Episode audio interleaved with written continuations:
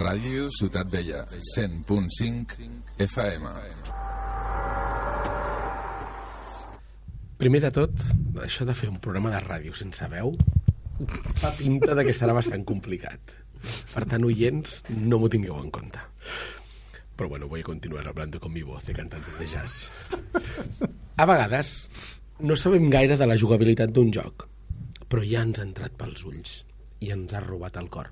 I això ara no passa tant, però fa uns quants anys, als 80, de quan l'Estefan lluïa una larga melena i anava a comprar videojocs a qualsevol altre lloc, era importantíssim. Tot allò que precedeix al joc, és a dir, els elements gràfics, la història que s'explica i el boca-orella dels jugadors són els creadors de l'expectativa, del hype, que es diu, eh? que acompanya a, a quan surt un joc d'aquells que són els grans jocs. Avui parlarem dels jocs des d'un punt de vista estètic, de les seves il·lustracions i de com s'ho fan els creadors per cridar l'atenció d'un possible comprador. Som a Game Etc., el programa de la cultura dels jocs a Ràdio Ciutat Vella.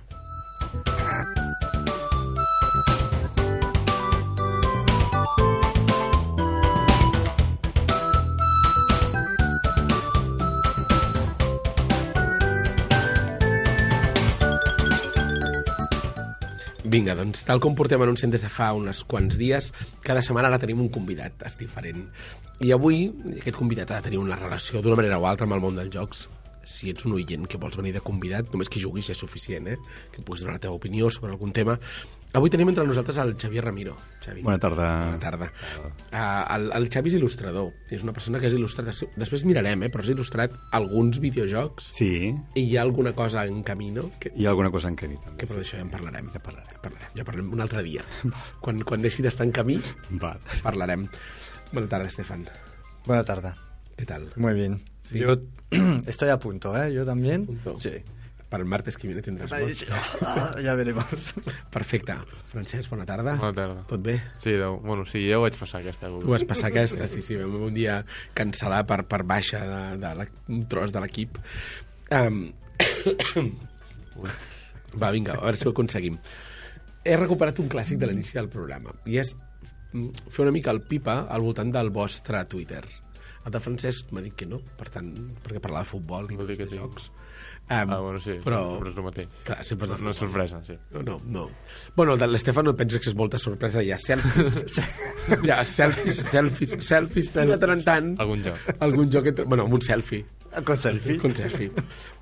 I aquesta setmana he vist que havia estat jugant molt a la NES, a la Super NES, a la Mega Drive. Live, en la recreativa. Sí, sí. Pues porque he tenido un- una mañana solito y pues he hecho un repaso a todos los clásicos. Ah, no, no, muy bien, me lo, paso, me lo paso genial. Me pongo, me encierro en mi sala de juegos y no quiero ver a nadie.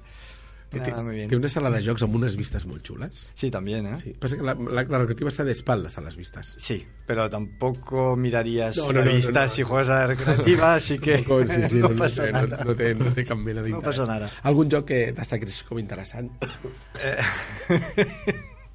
Bueno, han sido clásicos y sí, fue sorprendido por la, el- la, la aportación de... em, ¿Tú conocías o conocíais Marble Madness? El juego de, ¿eh? de, de las bolitas. Pues esta en recreativa estaba muy bien, pero se jugaba con una, con una bola, una- yo no recuerdo cómo se llama. Y probé el portage en la Mega Drive, que se juega con mando, pues está súper bien conseguido. O sea, el- el- la sensación de controlar la bola y todo está muy bien conseguido. Descubrimiento. Descobriment interessant. Sí, sí. I el, el Xavi, a més a més, aquesta setmana ens ha parlat de que la Nintendo 64 ha fet 20 anys. Sí, és veritat. És una de les meves consoles preferides, potser també perquè fa una mica de paneta, eh? perquè és una consola que, que al seu dia no va funcionar molt bé, No. però que jo la vaig gaudir moltíssim. I a nivell personal, especialment amb el Mario Kart 64 i amb el Zelda o Ocarina of Time, van ser com dos grans moments, a més del Super Mario 64.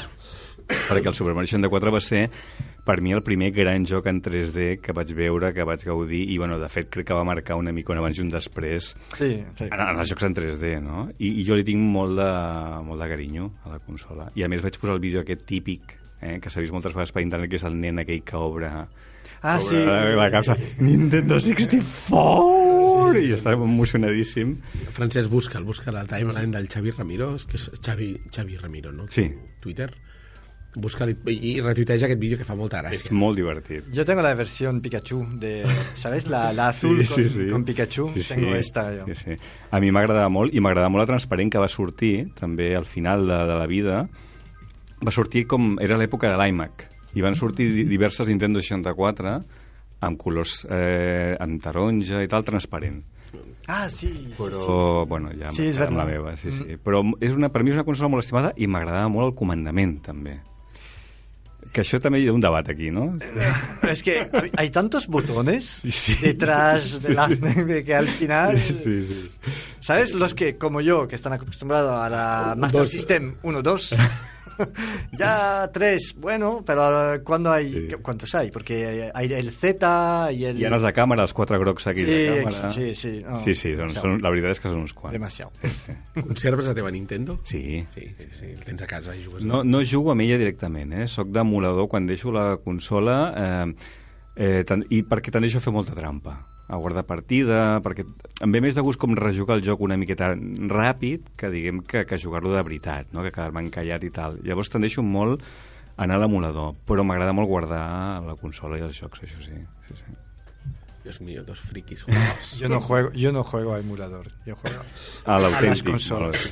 Porque el mando, o sea, cada consola tiene un Sí, mando, sí, sí. cada juego no se juega igual con según qué mando. Así Es que soy purista en este sentido, Mm. friki purista. Sí, friki purista. doncs vinga, fet aquesta presentació, veu el nivell també del, del Xavi. Ah, Molt bé, molt bé. Anem a començar amb la nostra petita entrevista d'avui, el convidat. Mm?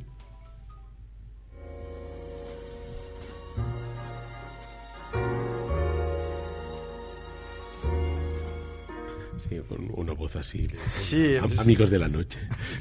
sí, em fa fa pensar en aquesta d'això. Vinga, el Xavi, quina és la feina del Xavi quan ha fet coses de, de videojocs? Guait a quina tribu? White Green Tribu és una aplicació eh, educativa, pràcticament un joc que pretén explicar capítols de la història de Catalunya en minijocs. I de moment eh, s'ha fet el primer, que és eh, la creació de l'escut de Catalunya, que va ser en Guifré el Pilós, no? que teòricament és, és més llegenda que realitat, però a partir d'aquí es vol donar com tot una sèrie de, de missatges educatius.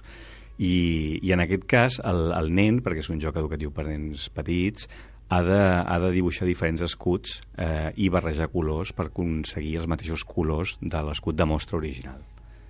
Aleshores, eh, és un projecte que va per llarg, dient que la idea és que vagin sortint diferents capítols en, en diferents moments històrics de Catalunya i que toqui també diferents gèneres del videojoc. En aquest cas ha començat per eh, un joc de dibuixar, aprofitant que és per dispositius mòbils amb, de pantalla tàctil, però hi ha un preparat eh, de 1714, per exemple, que és eh, de disparar.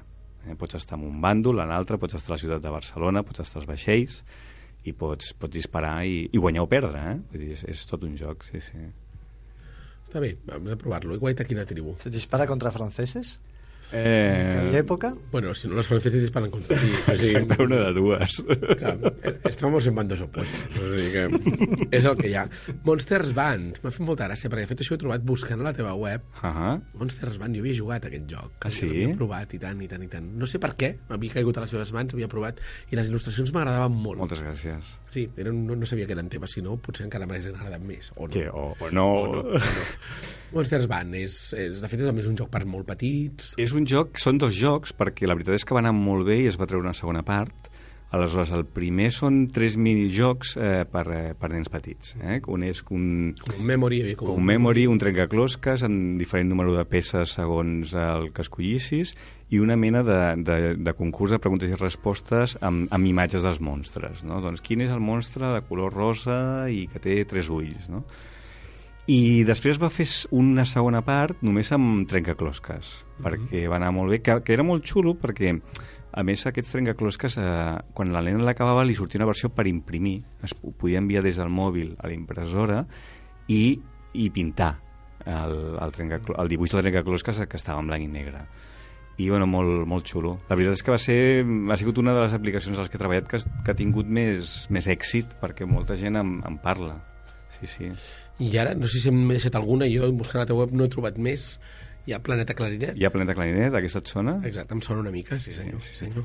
Aquesta és una aplicació feta amb jocs del segon Exacte. eh, que, que recolza l'obra musical que es estrenarà a l'abril del- d'aquest any a l'Auditori, que es diu Planeta Clarinet, i és una obra musical per nens també, molt xula, la veritat En és aquest cas ha sigut una feina interessant, no? perquè el punt de partida era també el, els músics, per una banda, la, la persona a nivell pedagògic que diu vull fer un joc que parli d'això, Mm. tu amb els teus papers dibuixant, jo intentant transformar, en aquest cas era jo intentant transformar en, en joc per nens molt petits, Sí, molt ben transformat. jo penso que intentant buscar un punt una mica original, trencar una mica les coses típiques de nen petit, bueno, jo penso que ha quedat una aplicació molt xula, que la, la, la integració estètica està molt ben feta, està molt ben portada. Doncs, hem fet aquest... no em deixo res, no? L'altra cosa que estàs fent, Hi ha, hi ha altres coses, però, bueno, món de jocs o videojocs, a la teva web no, no Eh, apareix. no, perquè vaig... Jo vaig muntar, però és que això és, és com a remuntar-se, vaig muntar uns anys un estudi eh, on fèiem videojocs Ah. amb un company. Van començar amb Flash, estem parlant de l'època pre-iPhone. Eh, perquè, sí, és dir, Flash. Una cosa així. Abans de que Apple es carregués el Flash. Exacte. I després van començar a fer jocs per mòbils amb Flashlight, que és una cosa que existia abans de, de l'iPhone i que va tenir molt d'èxit, especialment al Japó, que en aquests tristos Nokias que teníem, doncs, eh, bueno, als anys 70, als anys 73 de l'època, podies començar a tenir gràfics que eren molt semblants molt semblants a, a, a, a uns gràfics, diguem, de qualitat eh, vectorial i van començar a desenvolupar jocs eh, per, a, per, a aquests, eh, per a aquest sistema i allà és on diguem em vaig curtir eh, o vaig començar a treballar en la il·lustració digital. Jo fins a aquell moment treballava a vegades amb ordinador però era una cosa diguem més per, només per paper perquè ens entenem. I va, i va ser a partir d'allà que vaig començar a unir la passió pels jocs amb la passió pel dibuix que també, que també és una passió... Les dues són de tota la vida, I es diríem. poden trobar coses d'aquestes fetes encara? Sí, sí, sí, sí. Hi ha jocs eh, que encara estan... Perquè eh, en els jocs en flash el, el, tothom els mangava i els posaven als seus portals. I tant. Eh, vull dir, un clàssic. Sí, sí. Aleshores, la, la companyia es deia Pixel Go i hi havia diferents jocs. Per exemple, hi havia un que es deia Disco Jungle, que era per dos jugadors, tot i que podia jugar també un sol, i era uns elefants que estava a una discoteca d'aquestes, sabeu aquestes discoteques dels anys 70 amb aquells terres de llums que canviem de Sí, color? sí. Doncs tu amb la tromba podies absor- absorbir un color de, del terra i havies de fer doncs, combos d'un mínim de 3 no? o 4 rajoles no? del mateix color. I n'hi ha uns quants, eh? vam fer uns quants, va ser una època molt, molt interessant. De fet, el, els jocs en flash van, van acabar sent com una mica uri, com, com petits experiments de coses que després es poden fer Sí. més en gran, no? Però són com experiments molt interessants. Va ser la primera oportunitat pels desenvolupadors petits abans de la distribució digital de poder mm, fer alguna cosa i que, encara que fos gratis, que ara, que ara és com molt fàcil regalar, però fa, abans no es podia ni regalar. O sigui, tu no, no, no podies pagar un canal de distribució per regalar alguna cosa. O sigui, no podies ni regalar no les teves existia, coses. clar, no existia. Aleshores, va, Flash va ser com la primera gran eh, obertura. Vull dir, tot aquell que volia desenvolupar i que no treballava per una gran multinacional del videojoc, doncs tenia oportunitat de fer un joc. De fet, el, el Disco Jungle va ser un joc molt jugat, que ens van arribar molts mails i, i que va estar en algunes pàgines web de l'època que, que comentaven, que feien crítica de jocs en flash, es van parlar molt bé. Vull dir, va ser com molt pioner perquè per primer cop podies distribuir fora de, de, de, dels grans, no? Perquè nosaltres érem dos, dos, dos nois en una habitació... Clar, tothom des de fora pensava... Es, el primer- es la, sí, la, la, la, la- los pioneros del, del indie, ¿no? Sí. De- de Sí, sí, sí, programación eren, indie. eren, clar, totalment. Hi havia, hi havia gent que feia coses molt interessants i t'im- t'imaginaves això, que eren... Qui sap que grataves una mica era un tio que estava... Un senyor, Sí, sí, eren un noi. tot en si mateix. No como ahora, que cuando acabas un Call of Duty hay un crédito que parece una peli de, la, de tanta gente que hay trabajando detrás. I podria ser que no hi fossin tots. fossin tots. Um, clar, quan, quan ara tenim un, una persona que es dedica al món de la il·lustració, no? o de- d'es- d'expressar amb imatges alguna cosa, que quan obrim un joc, sí, el que sigui, un joc de taula, un joc... Ostres, segur que hi ha codis que tu... És aquella mirada de l'especialista, no?, que s'ho mira i diu això està bé, això està malament, això no sé quantos... En què ens hauríem de fixar els profans per dir que la il·lustració realment està acompanyant bé el joc? Ostres, quina pregunta, pregunta, eh? més complicada. Aviam, no, us, no, no em sé posar a la, a la punt de vista d'algú altre. Jo el que miraria... O què és el que mires tu? Ah, Llavors, Sí, per- perquè potser em resulta més fàcil. Primer que s'en- que s'entengui tot. Vull dir que jo penso que, que dibuixar és molt important tenir un estil, però també és molt important que la gent sàpiga el què és allò. No? I, I això de vegades no, no és tan fàcil, inclús pels que dibuixem sempre, que acabes de, de fer una cosa i l'ensenyes a algú altre i no acaba d'entendre ben bé què és. I després jo crec que és una cosa potser més, eh, més difícil d'explicar perquè és una qüestió de que funcioni estèticament. Vull dir, jo penso que al final la part gràfica el que ha de tenir aquest ganxo, no? aquesta cosa que, que, que sigui atractiu, que resulti, vull dir, de vegades, eh, mm, pot, segurament el mateix joc amb dos eh, gràfiques diferents pot cridar molt més atenció o et, o et pot venir molt més de gust de jugar-lo o no. Això, un exemple clàssic és, és, és el còmic, no? Ostres, el guió molt bé, però la il·lustració no m'agrada gens, no? O a, o a l'inversa, no? Vull dir, ostres... Sí, sí, que, vull dir que pot ser al revés. Exacte, no? De dir, els dibuixos m'encanten, però la història... Clar, jo crec que en la part, diguem, que, que, que ocupa l'il·lustrador és intentar, doncs, això, no? Vull dir, ser una, el més atractiu possible. I després hi ha una cosa a part, no?, que és també quan ja crees el personatge, eh? que jo crec que això és la mare dels ous en aquest aspecte, perquè eh, ajuda a que tu tinguis, tu tinguis aquesta empatia amb aquest personatge i realment t'importi el que li passa o, o, o et caigui simpàtic o... Eh, crec que la, la creació dels personatges és especialment important eh? potser altres coses són més secundàries però per mi el magnetisme del personatge és molt important. I, I què té un personatge per ser magnètic? Doncs... Eh... Si tu dius, vull que hi aquest personatge que cridi molt l'atenció, quins elements hi poses? O que, quin, quin, que hi trobarem? Aviam, primer que in intento que expressi allò que es vol eh, transmetre amb aquell personatge, no? Doncs, de, sigui el que sigui, és un personatge que transmet força o que transmet debilitat, i després intentar també que sigui una cosa diferent, o sigui, que no sigui una cosa semblant a sinó que tingui un carisma per ell mateix. Jo crec que això també és molt important.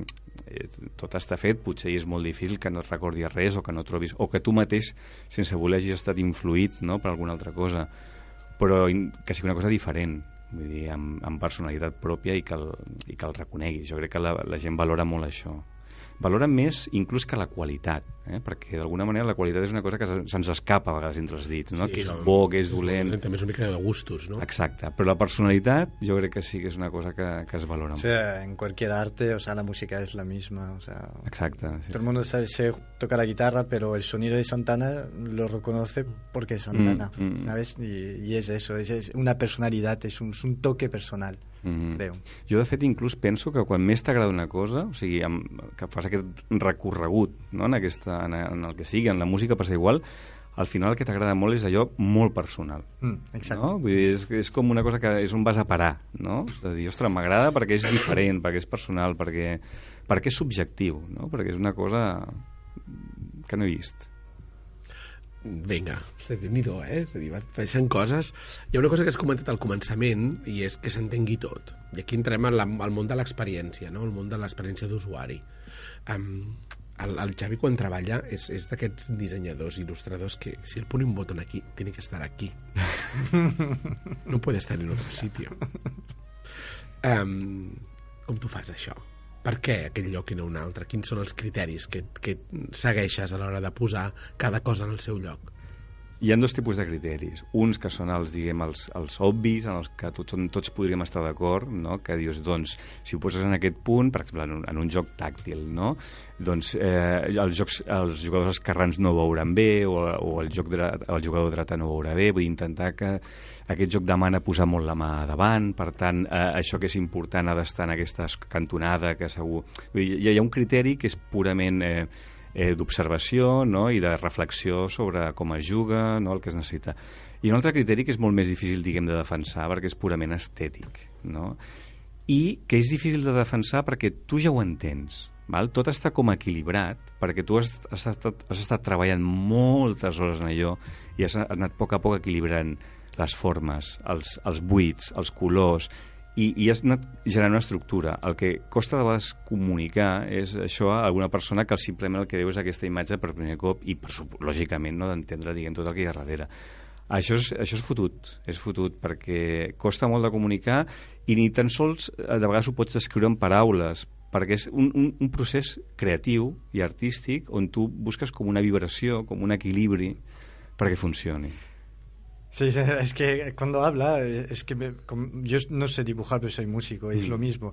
Te viene una persona a ver dos conciertos tuyos, tú bajas y dices, hoy hemos tocado como el culo, y te viene y dice, ah, bon, pues no sé, era igual que la, la última vez. No, la vibración, la... Tú lo, tú lo sabes. Sí, però Tú això has és, la, és, és la mateixa persona que ho fa, l'altra gent no ho nota. Ya, exacto, pero tú lo sabes. Sí, sí. Pero no lo puedes explicar. Tú no puedes decir por qué. Has tocado exactamente igual, pero no ha sonado igual. No sabes por qué. La batería era la misma, la guitarra la misma. No ha sonado igual. Mm, mm. ¿Ah? Es, Sí, es sí, eso. per- ¿no? absolutament. Si el botón está aquí, no. No. Sí, no. sí, sí. Però, a més a més, en el món de la il·lustració passa una mica al revés. En el món de la música la gent no s'atreveix tant, però és dir, ja, però és que aquest color o això canviem-ho, no? Mm. S'hi fica molt, tothom es creu que pot ser entès amb mm. coses de disseny, d'il·lustració, quan hi ha d'haver un respecte total, no? Perquè aquella persona ha decidit posar-ho allà, hi ha un argumentari allà darrere per poder-se-ho allà. En el món de la música potser costa més de que algú digui eh, tócame esto un poco más bajo, que no, no me gusta. Uh, sí, sí que passa. doncs llavors és molt malament. De, de vegades eh, tenen raó, també. Vull dir, ja que reconeixo, no?, que el, el que, a mi el que em frustra de vegades és que eh, eh, saber comunicar que tu ja veus venir que aquest canvi que et demanen no funcionarà perquè tu has estat treballant molt en això no, no perquè siguis ben espavilat sinó perquè tu ja portes moltes hores diguem en aquell procés i, i saber-ho comunicar de manera assertiva val? que l'altra persona no s'ho prengui com mira aquest, no vol Eh, és, és bueno, això és, suposo que en totes les professions creatives passa el mateix no? és, és, és, és complicat tot i que de vegades eh, també s'encerta vull dir, eh, de vegades t'ho diuen i penses mm, és veritat. El, el, el, el, per, per mi el gran moment xoc és quan el client et- t'encarrega alguna cosa inevitablement ell es fa una imatge mental encara, o ella, encara que sigui eh, una imatge, diguem, bàsica i hi ha el moment d'això que per molt que li agradi, clar, de cop i volta s'enfronta a, a, a una imatge que no té res a veure, òbviament, Sí, amb la que té al cap, no? I aquí tu veus que hi ha un moment Sí, a la nosaltres ens cara... passa molt sovint. Clar, Anem a veure els clients i tenien una idea i nosaltres hem fet una cosa totalment diferent. Clar, clar, clar. I llavors aquí hi ha la seducció que has de fer cap al client de dir, no, no, ha de ser així. Sí, sí, sí. I que el client, jo crec que també mm, cregui en tu, li agradi el que fas, no? Perquè eh, hi ha clients que et venen a buscar perquè ja, ja, ja esteu a la mateixa ona, hi han d'altres que van més despistats amb el, amb el que fas i, i, i costa una mica més, però de, de, després va molt bé, també.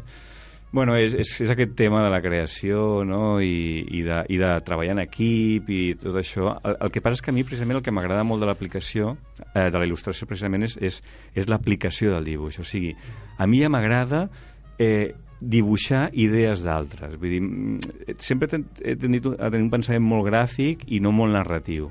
Em costa molt, tinc idees puntuals quan dibuixo, penso, mira quin personatge més xulo, però crear una història per aquest personatge em costa moltíssim. Vull dir que a mi m'agrada molt eh, treballar a partir de que em diguin, abans posava el guait aquí en tribu, doncs mira, són personatges històrics que seran animals. Ostres, doncs ja em dones uns, uns ítems que jo a partir d'allà treballo, vull dir que hi ha aquesta contradicció, vull dir, eh, has de, has de convèncer l'altre, però també m'agrada treballar amb la idea de l'altre, vull dir que vas fent com pots. Jo recomano que feu una mica el pip a la seva web, Xavi, Ram... Xavi o Xavi Ramiro? Xavi, Xavi Ara Ramiro. poso el Twitter, llavors. Twitter.com punt com. .com Xa- Xavi, Xavier, perdó. xaviramiro.com mireu, mireu la seva web veureu que té un estil que és difícil de, de classificar, no? No és un estil que diguis és per nens, però amb els nens funciona, ni és per adults, però amb els adults funciona. No? Has trobat com un, com un estil propi. És que he intentat, perquè jo he, treballo molt amb, amb coses per nens, però treballo bastant amb premsa i, i coses, diguem, més per adults. I durant molt de temps, sobretot al començament, intentava com canviar, diguem, com de, de manera de fer cada cop que dirigia alguna diferent. I fins que no, no m'agradava. Vull dir, era com si en algun d'aquests moments no fos jo. Llavors, d'alguna manera, el que he anat treballant ha estat agafar la meva manera de dibuixar i de la mateixa manera, quan, quan jo parlo amb un adult com vosaltres, o parlo amb un nen, parlo diferent, però sóc jo. Uh -huh. no? Vull dir, eh, modulo el missatge, però vull dir, estic parlant amb el nen o estic parlant amb l'adult. He intentat fer una mica el mateix amb la il·lustració. O sigui, modulo, perquè, òbviament, eh, allò que expliques ha d'estar d'una manera més... Però no deixo de ser jo. I crec que, crec que això és una mica també el que vull transmetre. Ara hauràs d'anar a buscar la seva il·lustració, Estefan. Sí, sí, no. El que ha fet. Miraré. Fa coses interessants. Yo, yo, yo, cual- de todas formas, cualquier persona que sepa dibujar, a mí me fascina. Porque es una de mi mayor frustración. Bueno, dir, toca la batería muy bien, pero dibujar ni un, ni, ni un árbol. t'he de dir que la meva i la, de major, la major part dels dibuixants és no saber fer música. pues mira, No sé, eh, és, és un clàssic, eh? Vull dir, un comentari d'allò de reunió d'il·lustradors, ostres, eh, m'agradaria tocar un instrument. pues a que dibujar. Cuando se encuentran los músicos diuen això. Me gustaría dibujar. Sí. doncs vinga, ja veieu qui és el Xavi. Ah, has trobat això, Francesc? La web. La web? Sí, ja està. Tuitejada. Merci. Um, I ara et toca, et toca lançar-te al ruedo amb el teu primer joc. Vinga. És un joc del que hem parlat, però que ens el mirarem des d'una perspectiva diferent. Estem parlant de Pac-Man.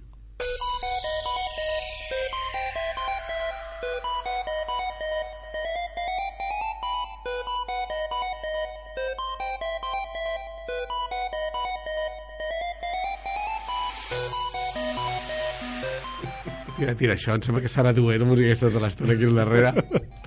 Vinga, Xavi, va.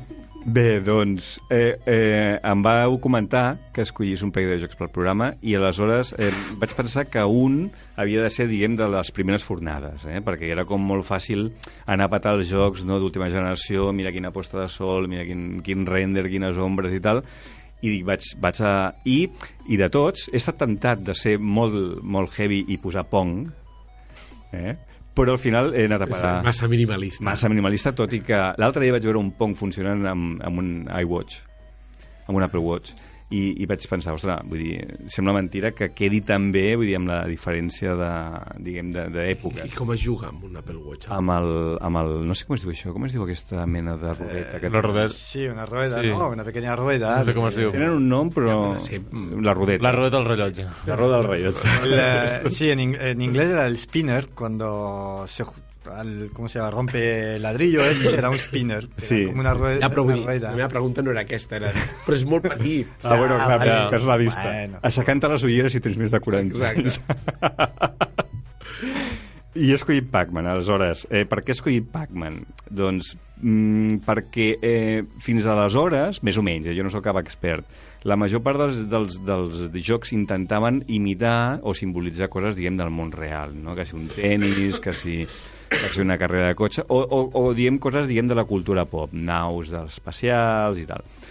I, i Pac-Man ja crea un món que és molt de videojocs, que no hi ha un paral·lelisme el món real i que gràficament és molt potent i molt gràfic. Vull dir que, que és, que és molt, molt simbòlic, molt icònic, eh, no intenta semblar a i el, de fet el resultat va ser molt, vull dir, gràficament encara funciona molt bé, és molt potent i va ser el primer joc que va fer molts de diners en marxandatge vull dir que jo crec que això també sí, gràcies a la gràfica també, eh? vull dir, Y sigue, ¿eh? i segui, exacte. Y sigue. Exacte. Yo compré un peluche de Pac-Man. Sí, sí.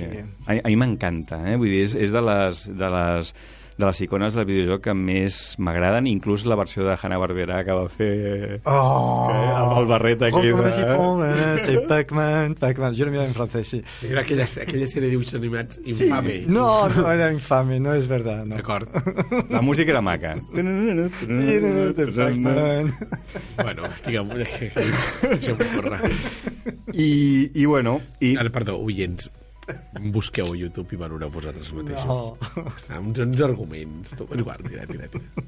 i res d'això. I, i, I anar mirant, anar mirant, perquè el creador és en... en espera, Ah. És que porta, perdó, eh? Ho porta escrit amb un iPhone amb un iPhone molt petit, perquè jo no tinc el Plus. I és, és, i, i el paper és poc per ell. Aquí tot ho posem per ell, no. Ell... Doncs el, del, To- el Toro Iwatana, que va intentar... No? A mi em, em sembla molt interessant, he estat llegint alguna entrevista que li han fet, amb aquesta idea gràfica. Quan, quan ell estava creant el personatge, volia crear-lo a partir del kanji de, de menjar en japonès, que és Toro. No? I aleshores, bueno, el kanji, que no el coneixia, per suposar que està mirant, té com comença amb una mena de barret, com d'accent circunflexe molt gran, val? que després va esdevenir la boca de, de Pac-Man, no? Vull dir que hi ha com una idea com molt gràfica darrere, que en aquell moment era com molt innovadora. Val? No, vaig a fer un dibuix en quatre, no imit, en quatre píxels imitant una cosa que és més complexa, sinó vaig aprofitar les limitacions que tinc no? que això va passar després de l'època Flash va passar una mica el mateix amb les limitacions que tinc en lloc de, de, de que se'm vegi que vaig curt crear una cosa molt potent i després, mmm, dir també de Pac-Man que ha anat, jo crec que en, el temps, hi ha, hi ha hagut moltes versions del joc, però eh, hi ha hagut, mm, no n'he jugat a totes, perquè hi ha moltíssimes, però hi ha algunes que han estat molt interessants. Vull dir que...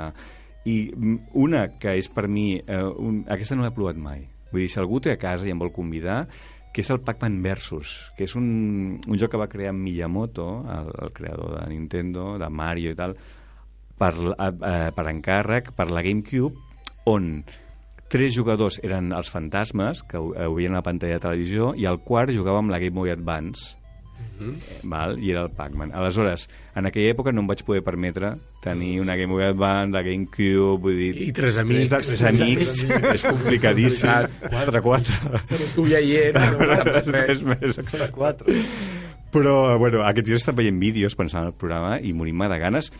I ho podríem fer per la Wii U, perquè la Wii U té un comandament amb una pantalla. Sí, que facin un Pac-Man sí. versus per Wii U, si us plau. Sí. Trucar. Nintendo des Truco. d'aquí. Sí, exacte. Nintendo. sabem que ens escolteu. Sumim a 100. Un, un, un Pac-Man. I aleshores també, un altre que em va fer molta gràcia en el seu moment va ser el Pac-Pix, que és un que va sortir per la DS, que tu dibuixaves el Pac-Man. Llavors jo crec que aquí també connecto una mica, o sigui, el joc no donava molt i molt de sí, vull dir, quan portaves unes horetes ja... Però el fet de que ha- haguessis de dibuixar el Pac-Man constantment a mides diferents, no? amb, amb obertures de boca diferents, trobo que era com donar-li la, la volta al tema. Aleshores, un altre que a mi m'ha agradat molt és el Pac-Man DX o Champions Edition, que ara està a Steam. Jo el vaig jugar a la PSP el primer cop i que és un Pac-Man tripós totalment, vull dir, on, on sonaria música com aquesta constantment superelectrònica, però el disseny el disseny de les pantalles és brutal perquè de, té com passadissos molt llargs on en Pac-Man agafa molta velocitat, ha de fer corbes molt... Vull dir, molt interessant està Steam encara, i per alguna consola més em penso que està a la Play 4 encara a l'Xbox, i el recomano molt, eh? I per acabar, una mica per, no, per, per, per parlar d'aquest Pac-Man que, que segueix aguantant, eh, fa poc va sortir Pac-Man 256, que és una versió per, per, per mòbils de Pac-Man nova, eh, que la va treure Hipster Whale, si no m'equivoco, eh, i és una versió com retro, eh, però amb, amb una vista isomètrica val, del Pac-Man, i que està força bé, i que mm, segueix demostrant que la gràfica de Pac-Man és fortíssima, vull dir, és... Que molt la, té la simplicitat màxima i gràficament funciona molt bé. No? Són aquelles coses de... De fet, ell, el, el mateix autor, quan va venir al Game Lab no fa l'any passat, em sembla que va ser, va estar parlant i volien una cosa minimalista total, no? Mm. Minimalista en quant a narrativa, minimalista en quant a gràfica, tot, tot plegat, que sigui tan simple que la seva simplicitat és la seva potència. Mm, mm. Per mi és, un, és una fita, eh? Mm, Jo crec que en, el, en la gràfica dels videojocs. I per internet és fàcil trobar els, els dibuixos originals, que es feien en paper de quadrícula i tal, i encara sembla més fita, perquè te n'adones de que, bueno, tu t'enfrontaves a aquella quadrícula i havies d'anar fent ratlletes i que jo... Eh, Acabés la sent gràcia. una cosa sí. sigués interessant. Molt bé, doncs, déu nhi Ja té portem 35 minuts de programa, haurem de córrer. Ja veig que, que no, no acabarem avui tampoc. Um, un cop feta aquesta primera mirada, ens anem al món vuitentera de l'Estefan i la seva mirada a diferents uh, elements gràfics dels videojocs de l'època.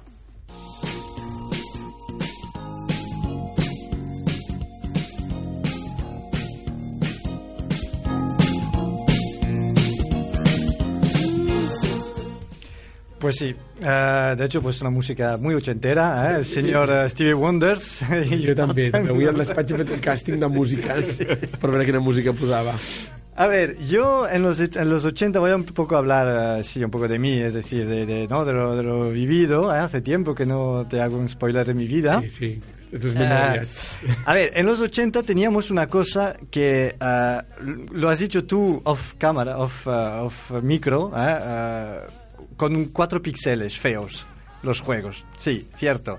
Entonces, a la hora de elegir un juego, te- te- tenían que atraernos con algo. Y para mí es el, la portada. La portada. Yo creo que Francés el otro día, de hecho, lo mencionó, no sé, en, en otro programa que habíamos hablado de esto. y claro, a la hora de elegir un juego, Sí, eh, ¿qué, qué te claro. impacta más? Pues eh, la portada, luego lo que hay dentro. Sí, sí. Eh, yo creo que hoy en día no estoy tan seguro porque los juegos son mucho más bonitos por dentro que por fuera. Ah, En Call of Duty la portada bueno, és que la bastante portada, sosa, però... tu vas a la portada i has vist no sé quants vídeos, has Clar, vist sí, sí, jugant, sí, sí, exacte. s'ha fet no sé quanta promoció, no? Exacto. I és bueno, i si no mola sempre hi ha la, com, a darrere hi ha com un premi. Sí, ta- y también. Que en los 80, pues no teníamos eso. Y veíamos la portada y es cuando, ¡wow! Quiero este juego porque debe haber un mago ahí tremendo. Y el mago era, ya sabes, cuatro, cuatro cubitos y, y se desplazaba, bueno, lineal, ¿eh? Eh, entonces, en, en aquella época, bueno, supongo ah, que todos sois un poco de mi quinta o un poco más joven, pero la habéis conocido.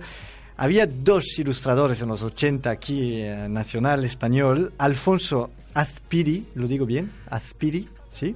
Y Luis Rollo, ¿eh? que formaron todo un Dream Team patrio de diseñadores de carátulas de, de- de videojuegos, ¿vale? Trabajaron para Dynamic, Topo, Opera Soft, sí, eh, ya me llevo las lágrimas, ¿eh? De- Ah, sí, que estem, de- parla, estem parlant del, d'aquells que anomenant la- l'edat d'oro del edad de videojuego. oro del videojuego, claro, la edad de oro.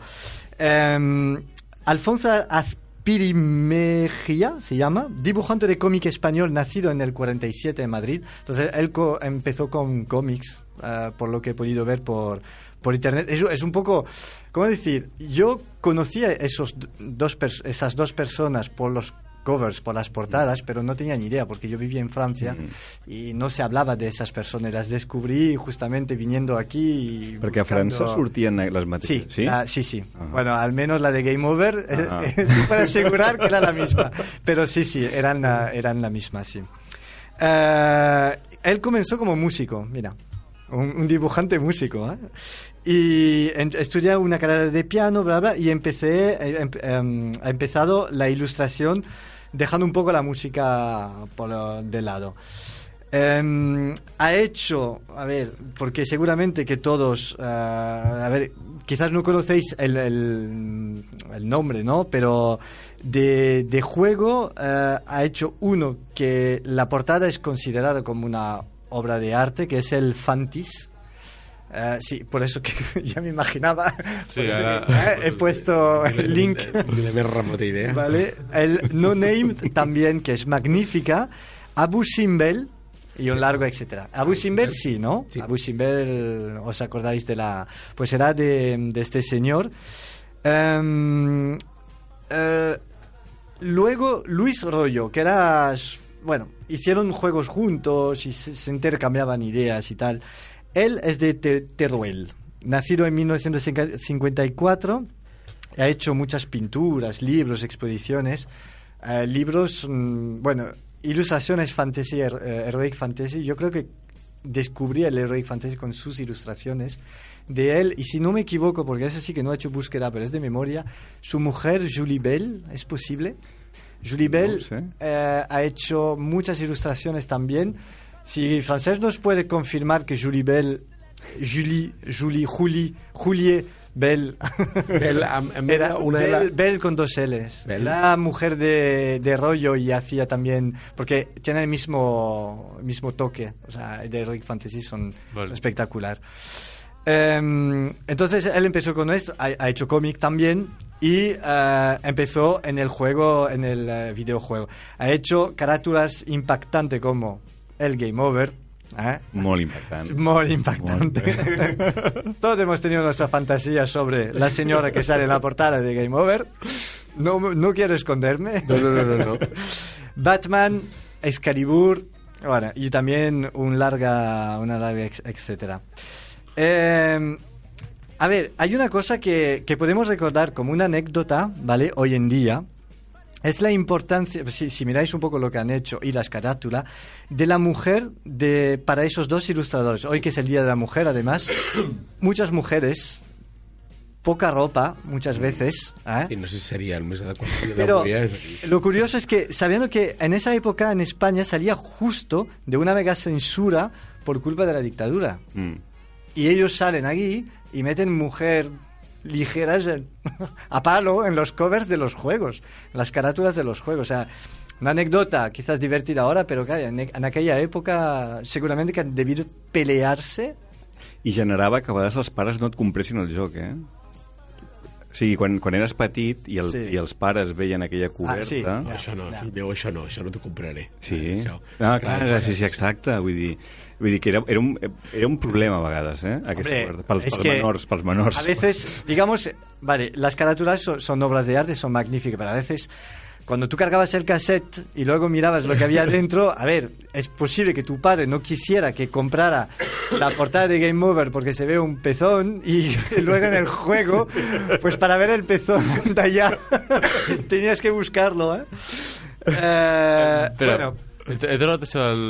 La Julibel Sí. estava casada, no sé si suposo que serà ella, Boris Vallejo. ah, es, no, exacto, es la mujer de Boris Vallejo, que también... Que també feien coses junts. Sí, que ha ha hecho mucha Heroic Fantasy también. Sí, sí, es verdad. Sabía que estaba casado con un dibujante, de, pero no era rollo. Eh, La salsa rosa del... sí, sí, sí. No, pero es, es que soy de, de- de Boris y de ella, soy también muy fan, porque son ilustraciones muy guapas. Eh, pasa lo mismo con los juegos de mesa. No me voy a alargar mucho, pero a la hora de elegir un juego de mesa, en parlaré jo. ya, ah, lo pa- paras tú. Sí. Pues yo digo que también me influye mucho la carátula y soy, por ejemplo, muy fan del Pedro Soto, de Chechu Nieto, del Piego, de Miguel Coimbra y de Nayad. Y yo, cada vez que veo un juego de Nayad, o sea, es para comprarlo. Me da igual la mecánica, me da igual lo que venga. Nayad tiene una especie de, de toque que a mí me encanta. Y Pierrot, que es también un ilustrador de juegos de mesa muy conocido en Francia, es amigo mío y un día hablando con él, él me dijo, Nayad me da asco de la manera que utiliza los colores. No sé cómo cuyons, vuestro idioma, llega a utilizar esos colores este señor. Y so- no son competencia, Mm. porque se, se, se quieran un montón, pero dice, da asco de ver cómo este señor utiliza los colores. Però d'asco en positivo. en positivo. Que aquest d'asco és raro, No, que no, no, en no. positiu, però acaba sent En, en positivo, en positivo. Pues eh, eso es todo. Os he puesto algunos, bueno, la portada de Game Over, si aún queréis tener fantasía. El blog de Nayat, que hay que mirar porque Sí. eh, ha hecho mm, Season, por ejemplo, es de Nayat también. Y el blog de Pedro Soto, que soy muy fan de Pedro y, y tal. Sí, a més a més aquí també ha hagut un, un gir els últims anys dels il·lustradors de joc de taula que és molt interessant. Uh, Francesc, vinga, Sí. anem, a, anem a per tu. La música reciclada, eh, fuera, fuera, Sí, fuera. la verdad es que sí. Fuera, fuera, fuera. Tercera vez que nos aparece esta misma música, pero Jo crec que és l'adequada. creo que és l'adequada. Bueno, vinga, va, anem pel següent.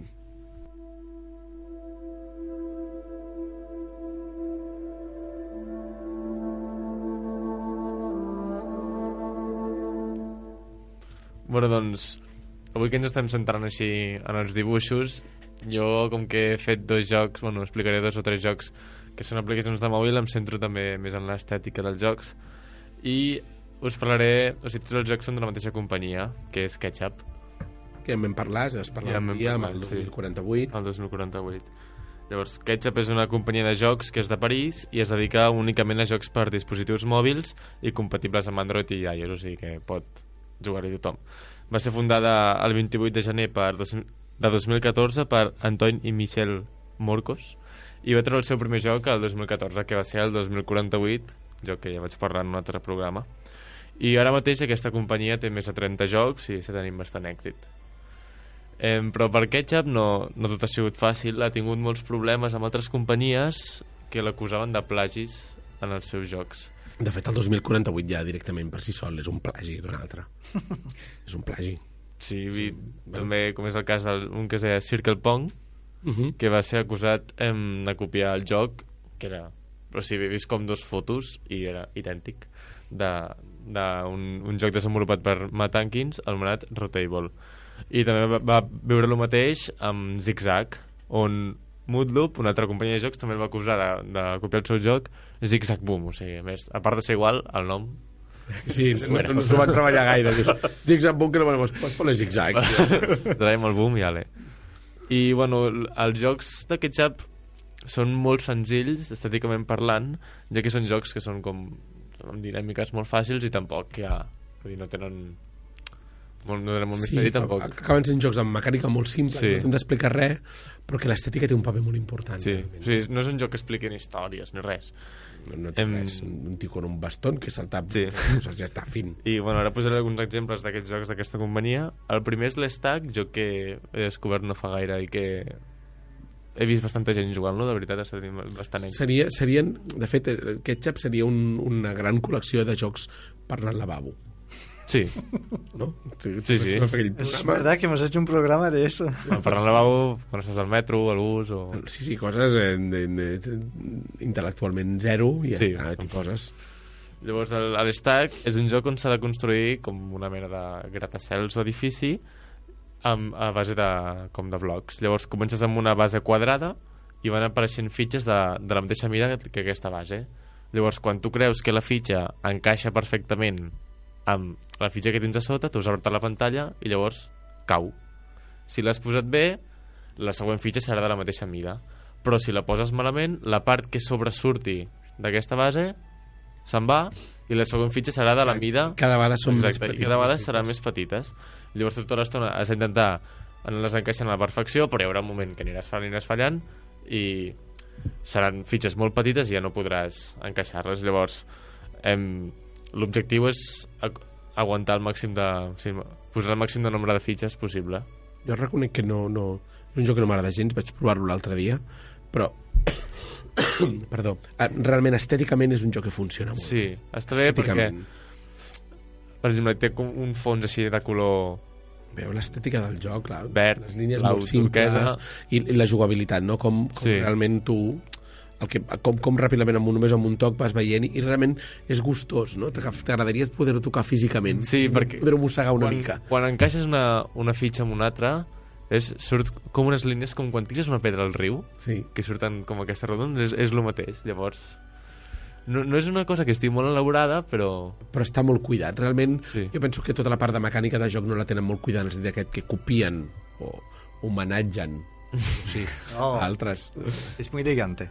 Eh? Homenaje es muy elegante. És molt elegante. Homenatgen altres jocs, deixem-ho així, però estet, tot el que és la- la- l'experiència de l'usuari. Sí, està molt bé. Està molt bé. És un joc, són jocs així, bastant bonics.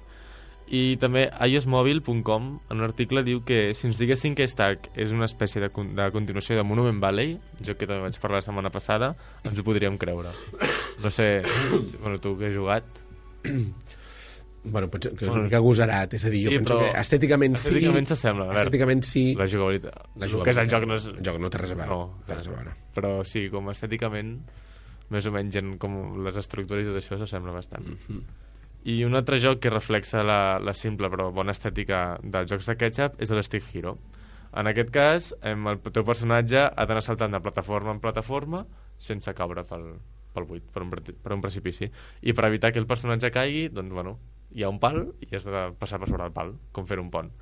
Llavors, em, les plataformes aquestes varien de distància entre elles i també de mida. O sigui, potser hi ha plataformes que estan una al costat de l'altra i són molt primes i plataformes que estan lluny però són molt grosses i tens com molt marge.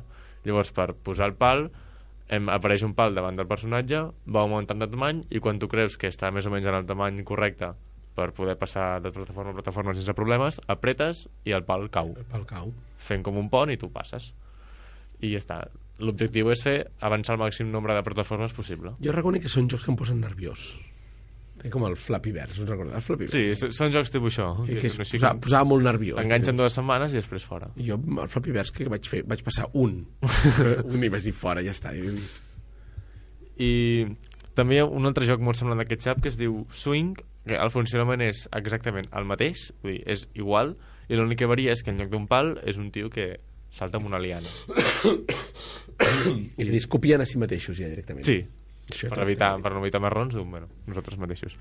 I l'estètica és molt simple, per exemple, en aquest joc és tot, tot fet de formes geomètriques, tot és, són rectangles, quadrats, el personatge està fent d'una suma de quadrats, fins i tot el sol, que és rodó, doncs és un quadrat. És un quadrat, ja està, fora, Sí, fora no problemes. és complicat massa, i, però són jocs bons. Però segurament aquí al darrere hi ha un, hi ha un dissenyador, un bon dissenyador gràfic al darrere, i un bon il·lustrador, que hi ha un Sí. concepte interessant. Això és una cosa que sí que tenen. Jo penso que la I, I fan que tots els jocs de la seva mateixa companyia s'assemblin. s'assemblin i per altra banda els, els desenvolupadors et diuen que d'acord, són molt simples però tot el que serien com els elements físics funcionen molt bé. O sigui, són, són elements que realment emulen molt bé el que són del món real. Potser és el que busquen també, no? Ocupar aquest nínxol sí. no? de jocs molt senzills, molt ràpids de fer... Que... Sí, sí. I la, la, la veritat és que ho estan aconseguint, Mm, perquè exacte. estaven, estaven, estaven sent un, un referent, no? de dir, Sí, sí, sí. sí. un joc ketchup ja saps exactament com és. Perfecte, doncs gràcies, ja podeu provar 30, teniu 30 per anar provant sí. d'aquí la setmana vinent i quan, quan arribi la setmana vinent portarem nous jocs.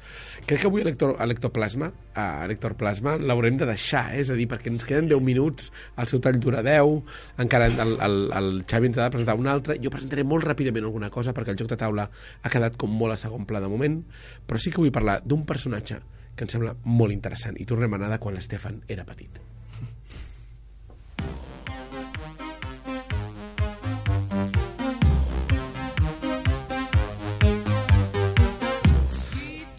Vinga, va, doncs estem als anys 80. Estefan, tu als anys 80 quins jocs de taula tenies? El Monopoly, Eh, sí.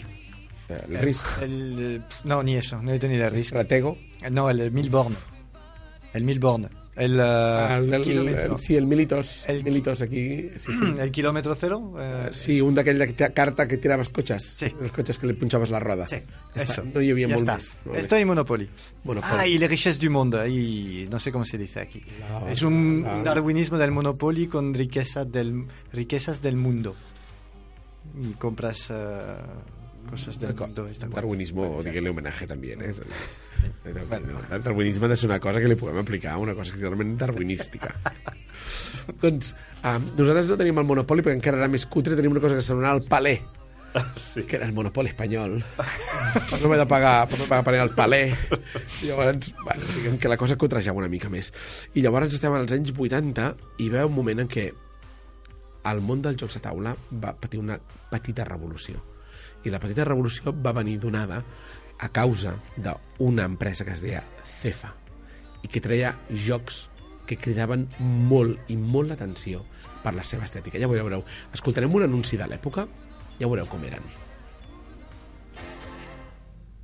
Cefa presenta la aventura escalofriante del misterio, la aventura mágica del Imperio Cobra, la huida del Imperio Cobra y ahora la aventura tridimensional más emocionante, el cetro de Yarek, Cefa, la aventura.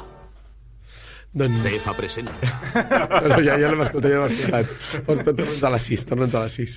Um, uah, és que clar, era espectacular. Pues sí, eh? L'estètica era una autèntica meravella. El joc, el joc, sincerament, jo no el recordo com que fos molt divertit. Però és igual, eren, eren diferents. Jo tenia un que es deia La Ruta del Tesoro, que era el Monopoly, però con piratas. Ah. Con unos doblones que molaban mucho. Tirabas uns doblones, en lloc de monedes tenies unos doblones i una bolsa. És a dir, al final, i fixeu-vos com que era tridimensional. És algun joc que tocaves muntant i quedava tridimensional al tauler. Um, les mecàniques no eren molt elaborades, no eren unes mecàniques molt diferents, però realment entraven molt pels ulls. És per a gran públic. Era per gran públic, sí, sí, sí, sí. I realment van funcionar molt bé. Fa uns quants anys, eh, fa 3 o 4 anys, eh, la gent de Jugamos Todos va decidir buscar qui eren els autors d'aquests jocs. Perquè, clar, com passava l'època, en els jocs de taula no apareixia res. I van trobar que al darrere hi havia un, un autor, que es deia Pepe Pineda, però no ens interessa avui perquè hi havia un il·lustrador que era el que tenia la importància aquella d'aquell joc ens entrés pels ulls i era Isidre Monés um, és una persona que uh, va, va entrar al món del joc de casualitat ell venia d'il·lustrar còmics i un dia li van proposar il·lustrar jocs d'aquesta empresa de Saragossa, era un senyor d'aquí de Barcelona i va dir, va, m'hi poso, m'hi poso, per què no? Vaig a provar-ho. Um, um, disculpeu, eh? La tos m'està... Però bueno, encara, encara aguanto. Um, mireu, es, explicava coses interessants. Per exemple, com eren els briefings, no? els requeriments que els deia. Diu, um, Cefa y Pepe residían en Zaragoza y en un piso cercano al campo del Barça nos reuníamos y en uno o dos días maratonianos me contaba todo lo contable de uno o dos juegos. És a dir, sent un dia, ho explicava tot, el tio se'n tornava a, cap a Saragossa, ell prenia totes les dades que podia, diu, jo volvia Esparreguera con la cabeza con un bombo i vinga, tenia dos mesos per fer tota la feina. Jocs que no havia provat en sa vida, de fet ell diu que no li agrada jugar, no, no me gusta jugar, no he jugado nunca nada. Doncs, uh, i, i llavors el tio ac- acabava les il·lustracions, les posava en un sobre i les enviava. ja està i era tot el, tot el que tenia llavors sí, feia una cosa que va ser la, la punta de clau és signava les il·lustracions en algun lloc que això els autors no podien fer-ho, però l'il·lustrador sí que podia fer-ho. Explica més, em fa molta gràcia que un dia li va passar que es va, va, no, no va acabar a temps i per tant diu, ostres, no ho podia enviar per correus perquè llavors ja no arribava, per tant va estar tota la nit treballant, va agafar un cotxe se'n va anar a Saragossa, va entregar-ho va trobar el seient a la porta de Cefa diu, l'única vegada que he estat a Cefa he estat assegut en el sofà de l'entrada dormint mig matí tot el que va fer quan va estar allà. Um, i a més a més hi ha una altra anècdota que també m'agrada molt és que quan, quan ell va il·lustrar aquest l'Imperio Cobra que és com el seu, com el seu joc de taula més interessant eh, l'empresa va dir ai, vol, vols dir que això no li farà por als nens? i va ser realment tot el contrari no? és a dir, va ser que va aconseguir jo vull tenir aquest joc perquè realment l'estètica ens agrada, ens agrada molt Hay uh, una nueva versión, ¿no? Una reedición del... Hay una reedición del- bastante han- controvertida, ¿eh? Vale, pero ¿han guardado el espíritu o, No, o no, el... són les mateixes il·lustracions. ¿Han guardado las ilustraciones? ilustraciones, ah, pues está, está bien, ¿no? Ya. Sí, bueno, l'he O no? l'he les crítiques. Vale. vale. És a dir, jo crec que han guardat les il·lustracions i ja està. Vale. Una, una, per exemple, una de les coses que l'Alicia Ramonès explica és que eh, les il·lustracions originals ell no sap on són. Clàssic de l'època. Eh? Clàssic Ja, de l'època, clar, eh? claro. Això ara no us passa perquè ho envieu en digital, però... Sí, sí, però bueno, hi ha històries de terror, eh? Uh, a nivell de, del món de la il·lustració la gent eh, es quedaven els originals i no te'ls tornaven quan teòricament és, és, És propietat teva. és propietat teva i hi ha aquestes històries de, de bruguera d'haver tirat mm, milers i milers d'originals de fet, moltes reedicions de còmic, per exemple, s'han de fer a partir d'escans, de, d'escans, no? D'escana- de- d'imatges escanejades de còmics originals, no dels originals directament. Però és que, Y le retocan, ¿no? Luego. I o ho algo. toca digitalment, perquè, clar, Digitalment. que, que això fa pinta que aquí també em Que aquí també, mateix, eh, d'un sí. print, a partir d'un print and play. Ujú. Um, ens queden 5 minuts. T'atreveixes? vinga. Vinga, va. Héctor, no ens ho tingués en compte, prometem que la setmana vinent apareixerà el teu heroi lúdic, que a més era molt interessant el d'avui. Era molt i molt interessant. Anem a veure de què ens està parlant, el Xavi.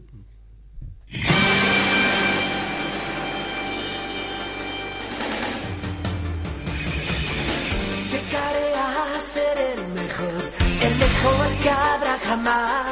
Sí, no? Sí, Game Etcétera, te elijo a ti. Bueno. Con todos. Hazte con todos, exacte.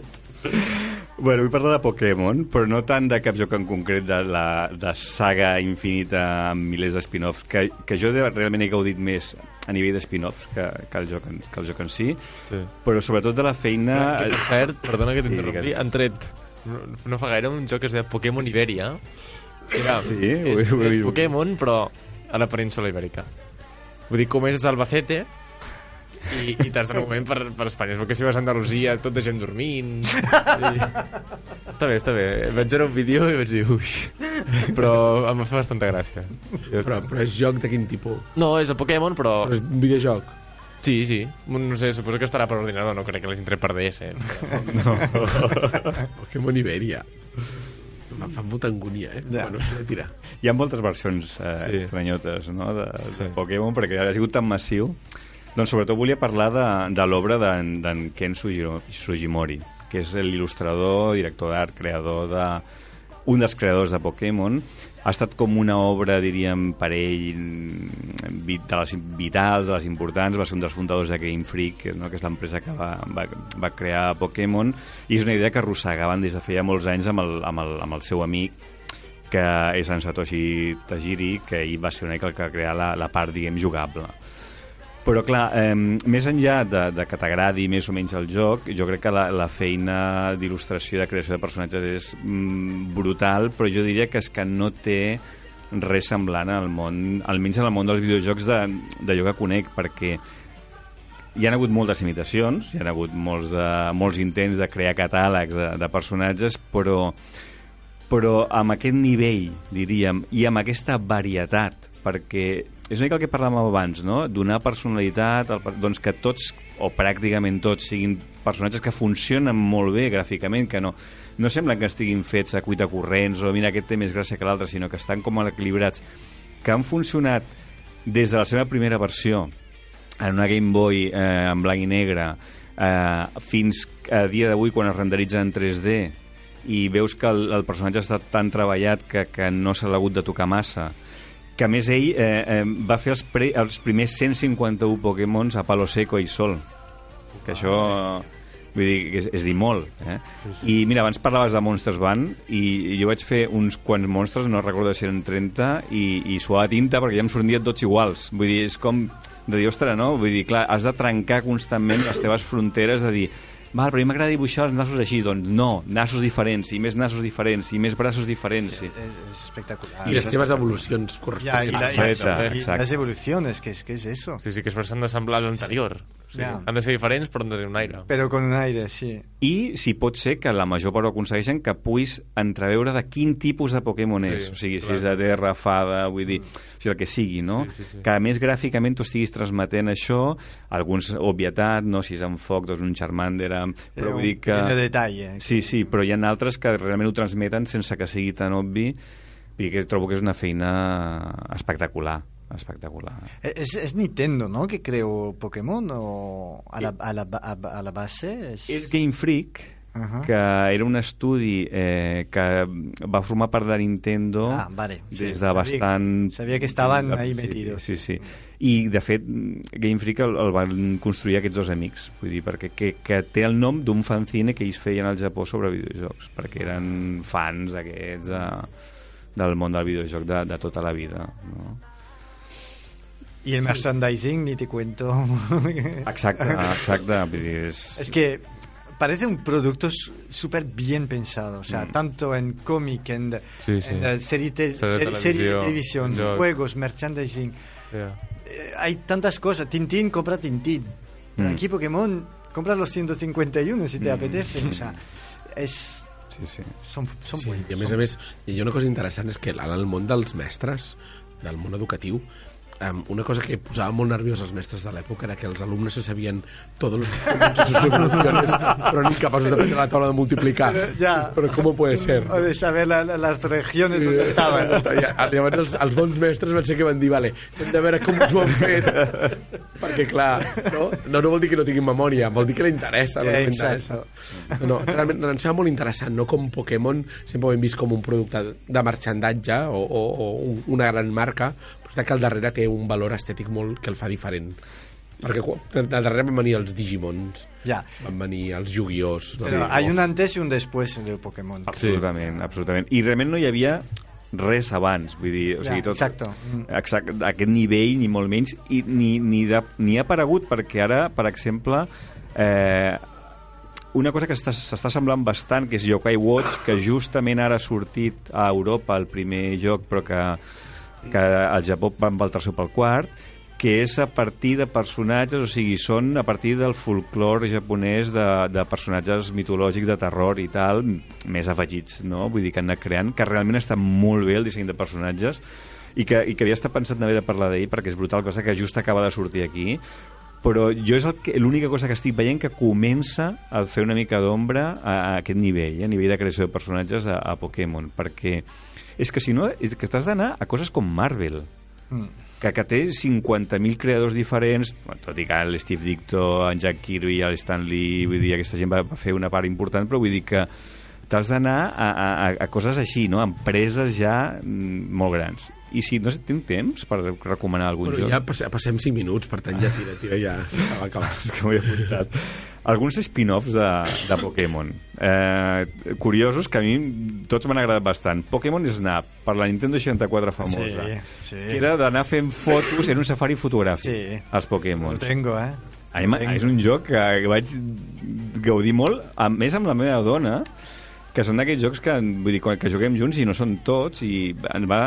Bueno, us, us puc fer una confessió petita. Juguem encara Pokémon Snap en el món real amb els gossos del barri. Nosaltres vivim al Raval i fem Pokémon Snap i llavors puntuem a l'altre segons si la foto amb el mòbil està ben centrada o sigui, si el gos, com en el joc Ah, però llavors feu reals, i feu fotos de gossos. de gossos reals no, del barri i juguem a Pokémon Snap De tant en tant veus el Xavi passejant pel barri Sí, amb una càmera en la mà, no, no acabes entenent què és. Ja És un, és un gran joc en el món real, m'agrada molt. No, la veritat.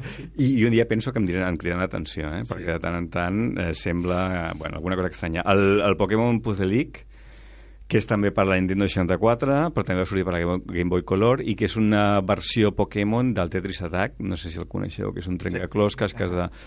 Mm, a mi el Tetris Attack m'encanta i aquest també està, està molt bé, us el recomano també. El Pokémon Pinball, que va sortir per la, primer per, un, per la Game Boy Color i que ara estic tornant a jugar al de l'Advance, eh, fantàstic. Vull dir, has de caçar Pokémon jugant a un parell de taulers de, de pinball, mi m'agrada molt. I el Pokémon Conquest de la DS, que és un joc d'estratègia en Pokémons i que està molt bé i que sobretot no has de saber gaire de Pokémons perquè a mi és el que em passa, que a mi m'atrau molt gràficament m'agrada molt tot però, però aprendre em, és, em fot una mandra eh, llavors tots aquests no has de saber res de Pokémons com qui diu, però pots gaudir d'aquest món Pokémon i ja està Déu-n'hi-do, déu nhi déu Passem quasi 6 minuts. Vinga, va, acabem el programa. Com sempre, no ens hem menjat tot el guió. No sé què ens passa últimament.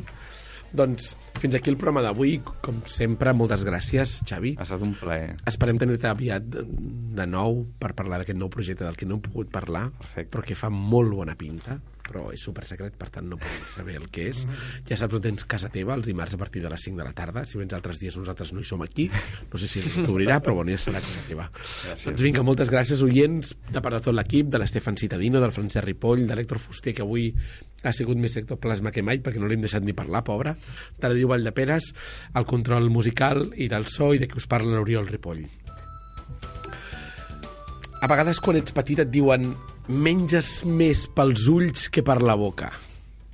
Amb els jocs passa el mateix. Entren per la vista i després potser el joc no és tan espectacular, espectacular com sembla.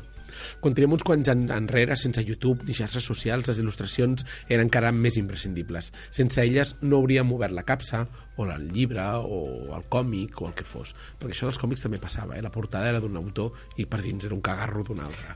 Sí, sí, això passava molt. Ens haurem de posar deures. Ja tenim aquella etiqueta imprescindible ETC, imprescindible TC, eh? on anem parlant de... Bueno, tenim de moment dos o tres sí. jocs, però sabeu, oients, que podeu, podeu dir-nos quins són per vosaltres els vostres imprescindibles i afegim a aquesta etiqueta també quins són els il·lustradors, un dels, dels col·lectius que queden moltes vegades amb una segona línia en el món del joc. Ja teniu deures, saber qui posa imatges als vostres jocs preferits, és aquesta setmana la vostra etcètera.